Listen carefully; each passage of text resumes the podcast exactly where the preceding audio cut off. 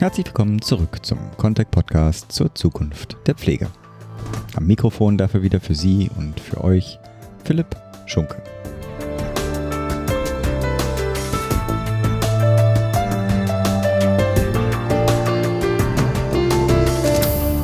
Heute spreche ich mit Frau Dr. Landgraf über die Frage, ob und vor allem wie auch Digitalisierung beim Pflegenotstand zur Entlastung aller Beteiligten beitragen kann.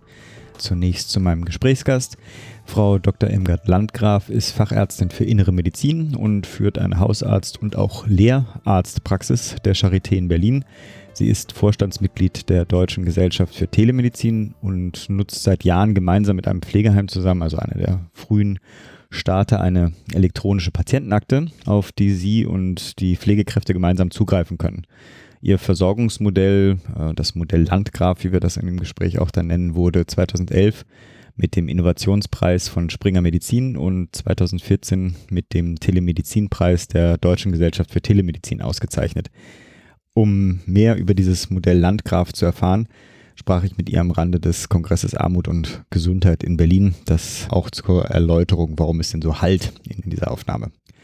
In aller Kürze würde ich die Kernaussage des Gesprächs so zusammenfassen, dass hier eine Form der Digitalisierung gewählt wurde, die nicht nur die Zusammenarbeit verändert hatte und nicht nur zu einer Entlastung oder Entbürokratisierung geführt hatte, was man ja zunächst unter Digitalisierung ja auch subsumieren könnte, sondern auch Auswirkungen auf die Arbeitszufriedenheit, Work-Life-Balance und auch die gegenseitige Wertschätzung bekommen hat.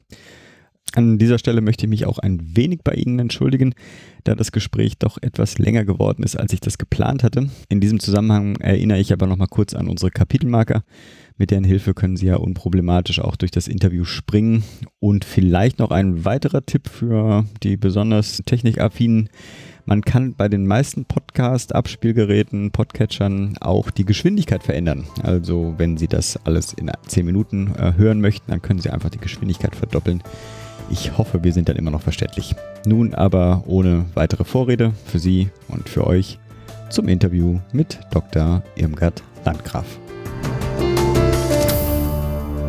Ich sitze hier mit der Frau Dr. Landgraf. Als ich gesehen habe, wie lange Sie schon im das Feld der Digitalisierung, der vernetzten Kommunikation mit, der, mit einem Pflegeheim äh, betreiben, gehören Sie ja wirklich zu den Urgesteinen der Digitalisierung. Wie sind Sie da reingerutscht? Wollen Sie das kurz? Reingerutscht ist ein gutes Wort, ja.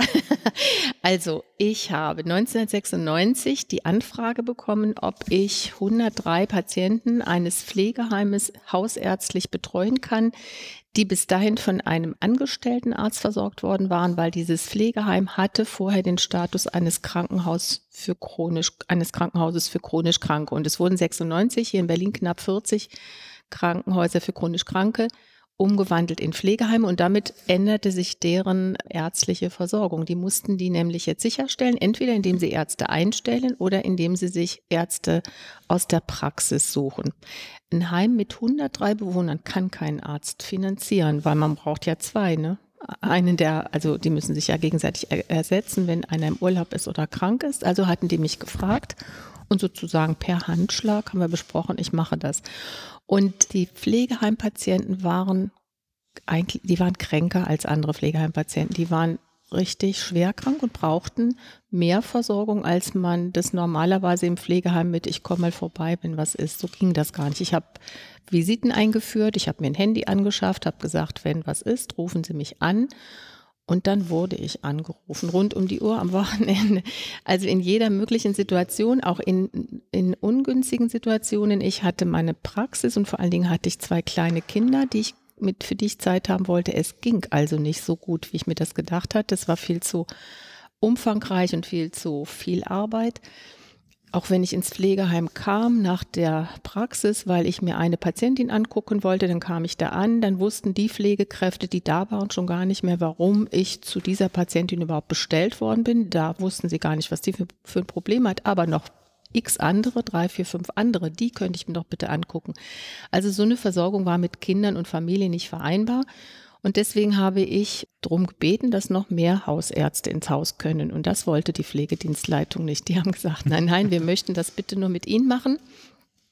Und dann blieb mir eigentlich nur die Möglichkeit, mich besser zu organisieren. Und mir wurde dann in Aussicht gestellt, also ich sollte jetzt erstmal abwarten, es würde eine elektronische Pflegedokumentation eingeführt und die war auch wirklich gut und hat erstmal schon mal einen Teil der schwierigen Dokumentationsarbeit erleichtert. Und nach einem Jahr wurde die netzwerkfähig und da habe ich sofort verstanden, dass es meine Chance ist. Ich mhm. wollte mich von zu Hause einwählen. Das habe ich schon mit der Praxis damals gemacht. Ich habe auch in der Praxis von Anbeginn digitale Akten gehabt.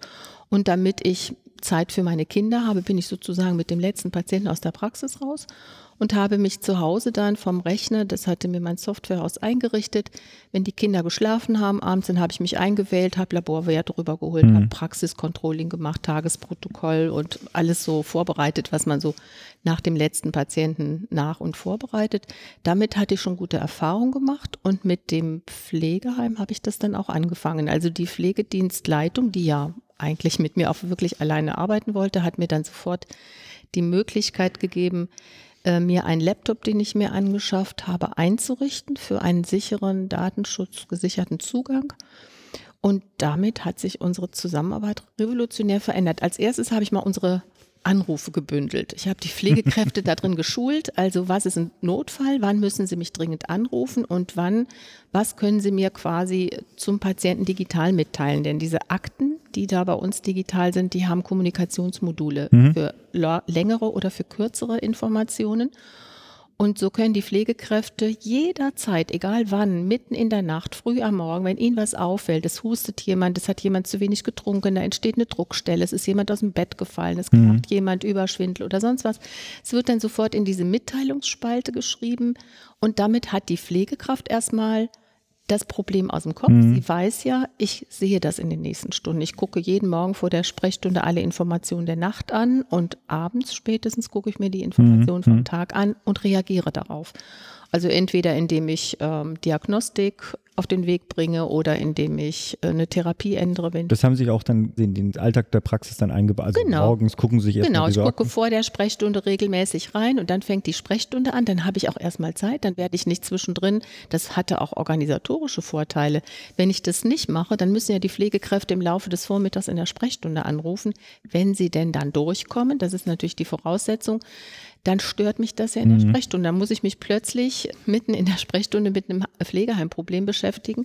Das ist viel lästiger oder viel anstrengender oder aufwendiger, als wenn ich das gleich vorne weg alles erledige und dann auch schon auf den Weg bringe, bei wem muss Blut abgenommen werden, dann kann schon eine Mitarbeiterin ins Heim gehen und oder ins Heim fahren und die Blutabnahmen machen. Und wenn ich dann nach der Sprechstunde mich mit dem Problem genauer beschäftigen will, dann habe ich zum Beispiel schon die Blutergebnisse.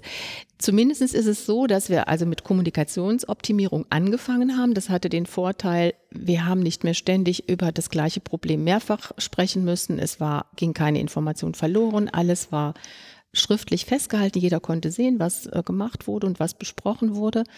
Und mit der Zeit, wenn man so arbeitet, wird man immer professioneller. Wir mhm. haben dann auch angefangen, unsere Versorgungsprozesse zu optimieren.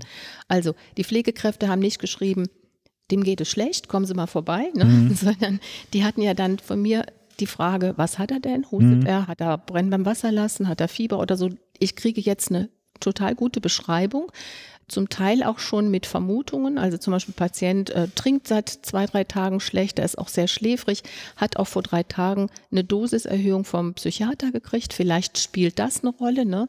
Oder äh, es wird gesagt, also äh, ein Patientin klagt jetzt dauernd über Bauchschmerzen und mag gar nicht essen. Der Sohn ist jetzt auch verreist. Ne? So, also dann kriege ich so mhm. Informationen mhm. mitgeliefert, die mir sofort auch so ein bisschen die ja meine Entscheidung treffen lassen, was soll ich jetzt weitermachen. Ne?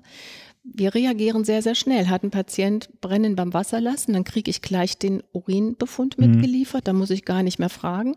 Und wenn ich sehe, der ist pathologisch, dann geht, setze ich sofort das Antibiotikum ein, mache das Rezept fertig, faxe das in die Apotheke und die Pflegekraft, wenn sie das nächste Mal in die Dokumentation das gibt also immer noch, ne? Ja, das geht ja nicht anders. Aber die Apotheke liefert dann das Antibiotikum hm. sofort und dann sieht die Pflegekraft, aha, da ist ein neues Medikament angesetzt, da kommt es hm. auch schon und der Harnwegsinfekt kann behandelt werden und ist dann nach fünf Tagen wirklich beseitigt und man hat nicht erst mal ein paar Tage Vorlauf, bis dann endlich die Behandlung losgeht und der alte Mensch dann nicht nur eine Blaseninfektion, sondern eine Nierenbeckeninfektion mit all den Problemen hat. Oder ähm, ganz wichtig ist ja zum Beispiel, ähm, der trinkt schlecht, dem ist immer übel, der mag nicht essen und dann trinkt er schlecht und nach ein paar Tagen ist aus dem wenigen Trinken eine schwere Exikose geworden mit allen möglichen Problemen, Nierenproblemen und kognitiven Problemen. Sowas haben wir nicht. Ne? Also ich kriege am zweiten Tag spätestens mitgeteilt, jetzt trinkt der Patient nicht genug, dann wird sofort die Ursachen Suche gestartet. Da kriege ich von den Pflegekräften schon bei, der Hin bei dem Hinweis, der trinkt zu wenig, meistens schon das mitgeliefert, was die erkennen können. Und dann kann ich mir angucken, sind die Medikamente dran schuld? Sollte ich vielleicht die wassertreibende Tablette absetzen? Dann mache ich das erstmal auch sofort.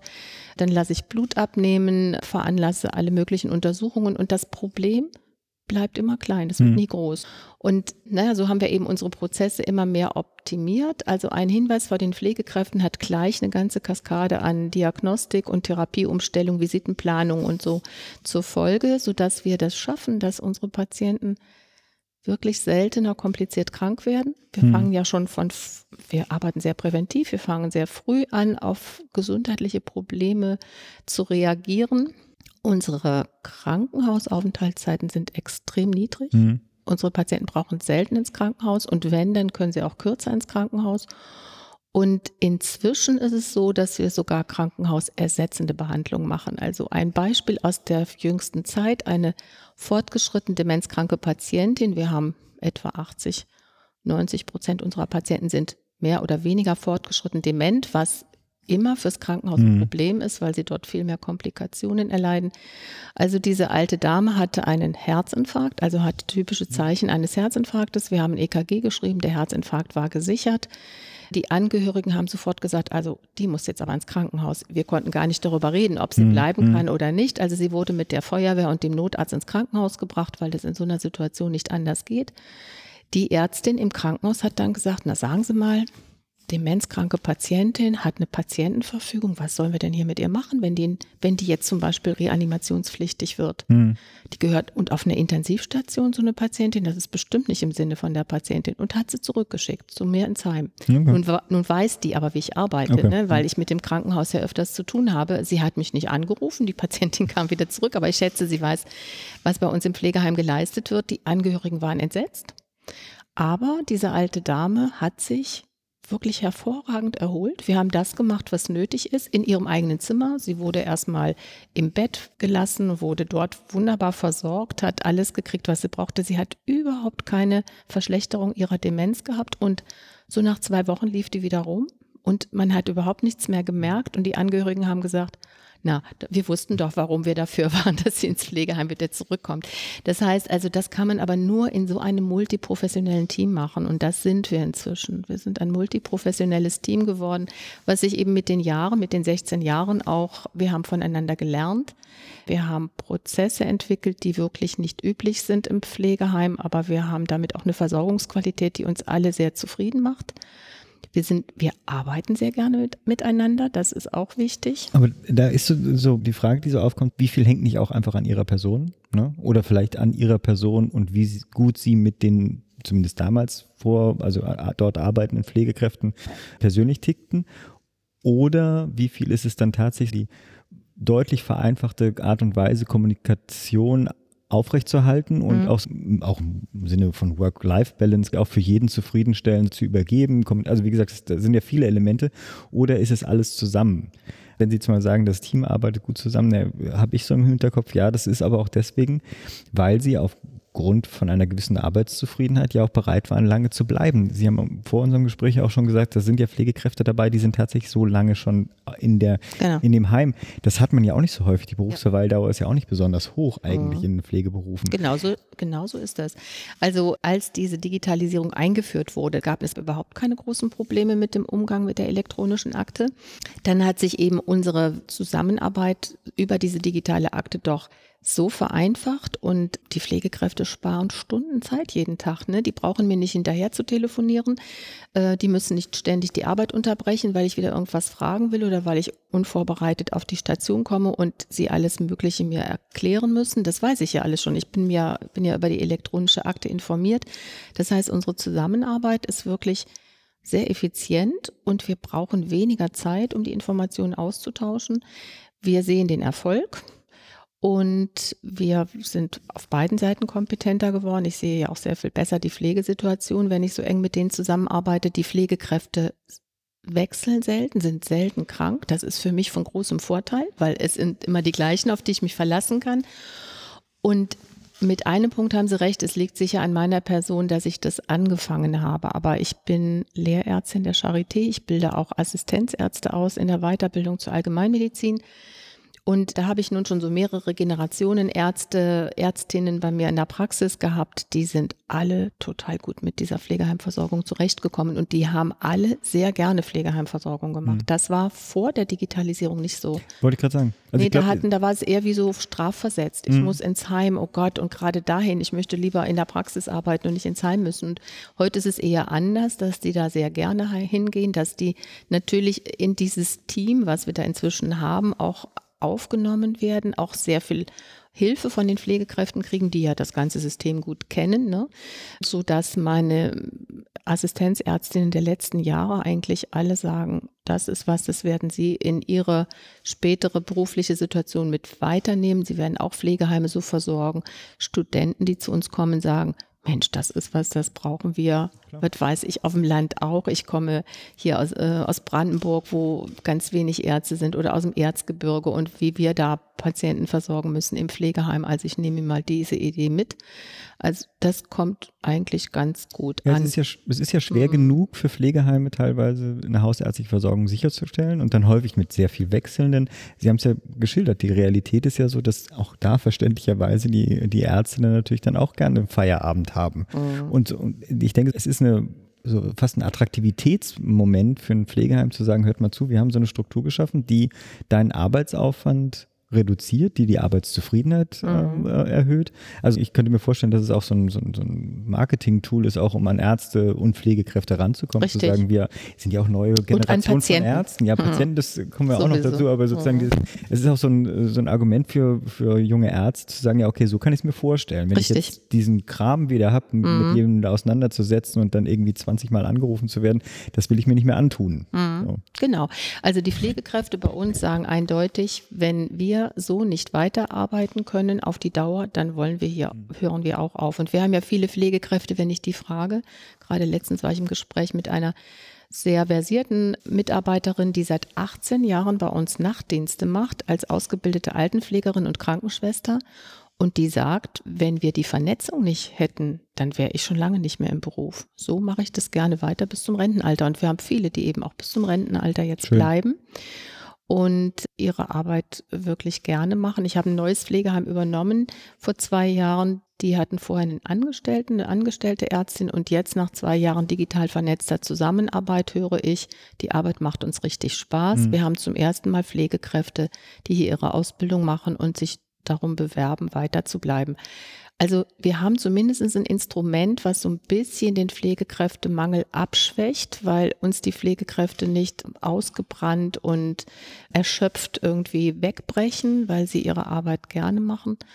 Und ja, es hat ja Relevanz. Also für mhm. mich waren viele pflegedokumentarische Aufgaben damals in gewisser Weise frustrierend, weil man nicht das Gefühl hatte, dass die äh, irgendeine Relevanz für die mhm. Entscheidung des Arztes oder für den weiteren Therapieverlauf hat. Ja. Weil einfach der Arzt kommt sowieso rein und guckt sich das alles irgendwie von vorne nochmal an. Also sozusagen eine Interaktion, ich will gar nicht von Augenhöhe oder sowas sprechen, aber einfach mhm. überhaupt eine, eine Wahrnehmung und äh, Wertschätzung der Arbeit, mhm. der gegenseitigen, fand so nicht statt. Deswegen kann ich mir gut vorstellen, also wenn die Pflegekraft kann endlich was reinschreiben und kann sich sicher sein, dass es Gehör findet. Oder? Und ich lese auch die, ich lese auch die Berichte. Also wenn ich zum Beispiel lese, Patientin trinkt seit Tagen nicht so gut und isst schlecht, dann gucke ich mir die Medikationsliste an, dann gucke ich mir die Dokumentation der Einfuhr an, dann gucke ich in die Berichte. Gab es irgendwas, ne?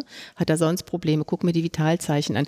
Also das, was die Pflegekräfte so im Alltag dann berichten, ist für mich ja manchmal ganz relevant bei der Einschätzung, was ist jetzt die richtige Strategie? Wir müssen ja bei den, gerade bei den hochbetagten alten Menschen, die ja möglichst auch nicht ins Krankenhaus sollen, sehr individuelle Behandlungsentscheidungen treffen. Und das kann ich natürlich viel besser, wenn ich aus erster Hand von der Pflegekraft, die den Patienten versorgt hat, höre, was genau gewesen ist. Wenn ich auf der Station bin und frage, wie ging es denn dem in den letzten Tagen und da ist eine Pflegekraft, die das nur gehört hat von jemand, der gehört hat und wieder gehört hat, dann kriege ich doch gar keine vernünftige Information.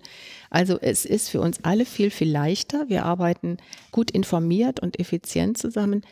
Die Pflegekräfte sind äh, nicht nur zufrieden, die sind auch total motiviert, kommen auch mit eigenen Ideen, was sie so machen können, gestalten den Alltag der Pflegenden, der zu Pflegenden natürlich auch anders, wenn sie nicht immer nur hetzen müssen und ihre Arbeit nicht schaffen. Sie sagen auch, sie haben deutlich weniger Überstunden als früher. Das fällt auch auf. Und was auch ganz wichtig ist, ist, die, die Angehörigen sind total zufrieden, mhm. weil die kriegen ja mit, dass da alles so ähm, gut abgesprochen miteinander und wirklich miteinander versorgt wird. Wenn die eine Pflegekraft nach einem medizinischen Problem fragen, die kriegen von der eine Antwort, weil sie Bescheid weiß oder zumindest in der Akte nachgucken kann. Also insgesamt ist es schon ein Modell, was sich für alle lohnt. Ist es das Modell Landgraf? Habe ich auch irgendwo ja. Ne? ja, das sagen manche, sie möchten das Modell Landgraf haben. Es ist ja auch total einfach. Wir arbeiten ja nur über die elektronische Pflegeakte, machen wir unsere Kommunikation und arbeiten uns gegenseitig gut zu. Und wir kennen uns. Das muss man mhm. natürlich auch sagen. Wir machen regelmäßige Fortbildungen gemeinsam, sodass wir äh, uns auch aufeinander verlassen können und wissen, wie wir in welcher Situation am besten reagieren. Und wir, wir verlassen uns aufeinander. Die Pflegekräfte verlassen sich auch darauf, dass ich morgens und abends mhm. reinschaue, sonst können die, ja, ja ne, sonst müssten sie anrufen. Ne? Und das ist dann schon ein bisschen schwieriger. Unser Pflegeheim hat eigentlich nie einen leeren Pflegeplatz, mhm. obwohl wir zwei Bettzimmer haben, die nicht immer so beliebt sind. Trotzdem kommen die Pflege, die Patienten zu uns und äh, sie entscheiden sich auch zum Teil selber zu uns zu kommen. Also auch alte, ganz alte Menschen lassen im Internet recherchieren oder nachfragen, wie ist denn das da in dem Haus? Und die entscheiden sich für dieses Versorgungsmodell. Die verlassen dann auch ihren Hausarzt. Sie haben ja die freie Arztwahl und die Versorgungsrealität in anderen Pflegeheimen ist ja, sie haben Papierdokumente, die nicht immer übersichtlich sind, die äh, oft nicht gut äh, nachzuvollziehen sind. Daraus müssen die Pflegekräfte ihre Anweisungen entnehmen. Dahin dokumentieren sie, wenn ich als Ärztin komme, blättere ich nicht mhm. diese ganze Akte durch, die ja sehr unübersichtlich ist. Dann haben die Pflegeheime 20, 30, 40 verschiedene Hausärzte weil jeder Patient seinen Hausarzt mitbringt und zum Teil auch mitbringen muss, weil es da gar keinen anderen gibt. Das macht den Pflegekräften die Arbeit total schwer wenn ein Problem auftritt, ein Patient hat Schmerzen, dann muss erstmal geguckt werden, welcher Arzt mhm. ist zuständig. Da muss geguckt werden, haben wir von dem eine Telefonnummer, können wir den in der Praxis anrufen, hat der eine Handynummer, können wir den außerhalb der Praxis anrufen. Also schon allein das alles mhm. so ra rauszufinden. Und dann telefoniert man dem hinterher ein, zwei, drei Tage. Mhm. Der, die Schmerzen werden schlimmer, der Patient leidet. Ist ja bei uns ganz einfach. Die schreiben mir rein, Patient hat Schmerzen, schreiben vielleicht auch noch rein, wo und wie sie sich die erklären und dann haben die sofort am gleichen Tag eine Reaktion. Mhm. Die haben das Schmerzmittel schon auf dem Tisch, die wissen, wann ich nochmal gucken komme oder mhm. ob ich gleich gucken komme, bevor der das Schmerzmittel nimmt oder ob geröntgt werden muss. Also es ist alles immer ganz schnell am ersten Tag, wo ich die Meldung kriege, wird reagiert. Mhm. Und das entlastet alle. Verlassen. Ja, klar. Ja, und das entlastet auch alle. Das ist für die Pflegekräfte, die sagen das auch, wenn sie mitten in der Nacht irgendwas mir mitteilen wollen, sie teilen es mir mit und es ist aus ihrem Kopf und sie können sich wieder mhm. dem zuwenden, was sie machen müssen, nämlich der Pflege. Und ich muss ja auch nicht ständig in der Pflegearbeit sie stören, dass sie dann vom Patienten weggeholt werden, um ans Telefon mhm. zu gehen, mhm. um mir irgendwas zu erklären. Also diese dauernden Arbeitsunterbrechungen, diese bessere Planbarkeit, das ist aber für uns alle wow. gut, für mich auch. Ne? Wir müssen ja ein bisschen auf die Zeit achten. Ich wollte eigentlich noch eine zynische Frage stellen, wer das, also es sind ja auch Investitionen, ob sich das denn lohnt. Andererseits haben Sie mir schon so viele Punkte jetzt genannt. Also wer nicht da, ähm, an, an den Punkt gekommen ist zu sehen, dass sich das doch sehr lohnt äh, mhm. für alle Beteiligten. Also in dem Fall ja ist es ja kein ärztlich und nur pflegerisches Thema, ja. sondern tatsächlich auch was die Versorgungssituation betrifft. Sie haben ja noch eine weitere Rolle und zwar im Vorstand der Deutschen Gesellschaft für Telemedizin. Mhm. Ich weiß nicht, ob Sie das jetzt noch wollen, sozusagen so ein Abschluss. Wir haben jetzt auch eine neue Koalition Situation. Gibt es etwas, was Politik tun müsste, um das zu erleichtern, solche Prozesse? Oder ist es tatsächlich ich meine, 96 sagen sie, ist eigentlich alles da und der Markt könnte das eigentlich auch schon selbst lösen. Mhm. Also es gibt sicherlich einiges, was schon da ist, was man nutzen kann. Man muss nicht das Rad jedes Mal neu erfinden. Es gibt aber sicherlich auch vernünftige neue digitale Lösungen, telemedizinische Lösungen, die man fördern muss. Ich finde, der politische Wille muss da sein, da wo es zum Nutzen der Patienten und der Versorgungsqualität ist, wo es zum Nutzen dieser Menschen geht, auch der, die damit arbeiten, dass man solche Lösungen fördert. Es ist ja auch einiges schon auf den Weg gebracht. Es sind interessante Innovationsfondsprojekte auf den Weg gebracht, denn man braucht natürlich, um so etwas in die Regelversorgung zu bringen, auch belastbares Material, womit man be beweisen kann, dass sich das mhm. rechnet und dass sich das lohnt. Was mir noch ganz wichtig ist, deswegen bin ich ja im Vorstand der Deutschen Gesellschaft für Telemedizin, dass diese telemedizinischen Lösungen sind ja eine Unterstützung unserer Arbeit. Und da sollten Ärzte und Pflegekräfte und Therapeuten an diesen Lösungen mitarbeiten. Die sollten quasi vorgeben, was gebraucht wird, damit die Technik sich nach den Bedürfnissen vor Ort richtet und nicht, dass wir dann irgendwelche technischen Lösungen vorgesetzt kriegen, mit denen wir dann irgendwie umgehen müssen. Der äh, Ansatz muss ein anderer mhm. sein. Und dann denke ich mal, werden wir alle davon profitieren. Ich bin sogar der Meinung, dass ohne Telemedizin und Digitalisierung die medizinische Versorgung nicht mehr mit, dem Not, mit der notwendigen Qualität machbar ist bei den Herausforderungen, vor denen wir stehen. Wir haben einen tollen medizinischen Fortschritt. Unsere Patienten werden immer älter, sind komplex krank. Da muss vieles von uns Ärzten geleistet werden. Das kann keiner mehr im Kopf haben. Aber dann kann man sich digital ganz gut unterstützen lassen und dann geht alles viel einfacher. Und man kann sich viel Bürokratie wirklich auch ersparen, indem man Computerprogramme dafür einsetzt. Super. Fräulein Graf, wir können eigentlich noch eine Stunde weiterreden. Ne? Aber herzlichen ich bin Dank total, Ja, ich. Äh, ja. Wenn Sie Kommentare zu unseren Interviews oder auch zu unserem gesamten Podcast haben, freuen wir uns natürlich sehr auf Ihr Feedback. Kontaktieren können Sie unser Team entweder über Twitter unter contact mit c GmbH oder auch einfach via E-Mail an redaktion.contact.de. Natürlich freue ich mich auch persönlich auf Ihr Feedback. Sie erreichen mich entweder über Twitter über @pschunke oder auch via E-Mail an p.schunke@contact.de. Herzlichen Dank für Ihr und euer Interesse und auf bald.